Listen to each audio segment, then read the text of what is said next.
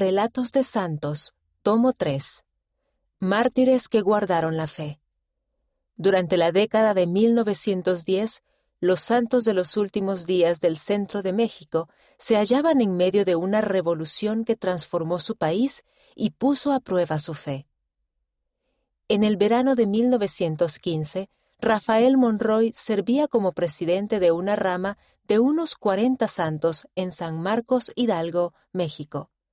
El 17 de julio, un grupo de tropas rebeldes invadieron el pueblo, instalaron un cuartel general en una gran casa en el centro del pueblo y exigieron que Rafael, un ganadero próspero, les proporcionara carne de res.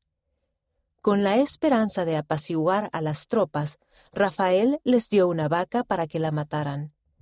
Después de que Rafael entregó la vaca, algunos de sus vecinos comenzaron a hablar con los rebeldes. Uno de los vecinos, Andrés Reyes, no estaba contento con el número creciente de santos en la región.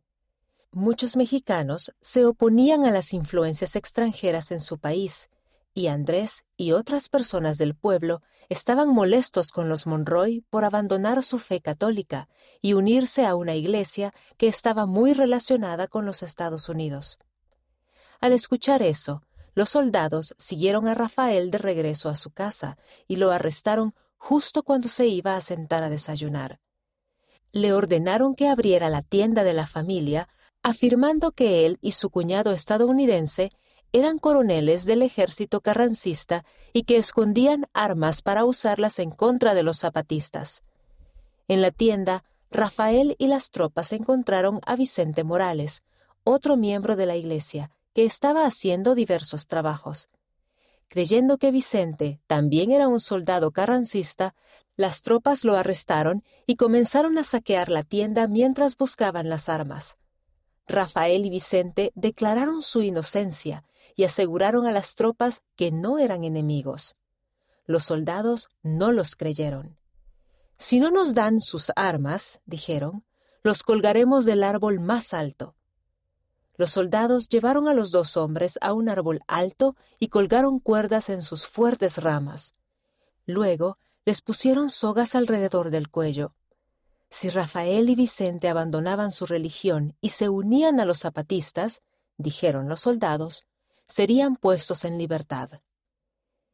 Mi religión es más preciada para mí que mi vida, y no puedo abandonarla, dijo Rafael. Los soldados tiraron de las cuerdas hasta que Rafael y Vicente colgaron del cuello y perdieron el conocimiento.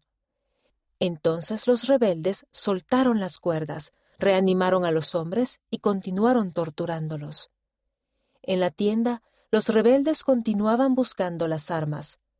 Jesucita y Guadalupe, la madre y la esposa de Rafael, insistían en que no había armas. Mi hijo es un hombre pacífico, dijo Jesucita. Si no lo fuera, ¿creen que lo habrían encontrado en su casa?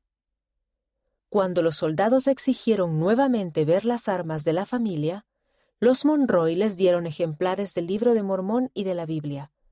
Estos no son armas, dijeron los rebeldes. Cuando llegó la tarde, los zapatistas se habían llevado a Rafael y a Vicente al cuartel general, donde también tenían a las hermanas de Rafael, Jovita, Lupe y Natalia. Lupe estaba conmocionada por el aspecto de Rafael. Rafa, tienes sangre en el cuello, le dijo ella. Rafael caminó a un lavabo que estaba en la habitación y se lavó la cara. A pesar de todo lo que había ocurrido, él se veía tranquilo y no parecía estar enojado. Más tarde, Jesucita les llevó comida a sus hijos.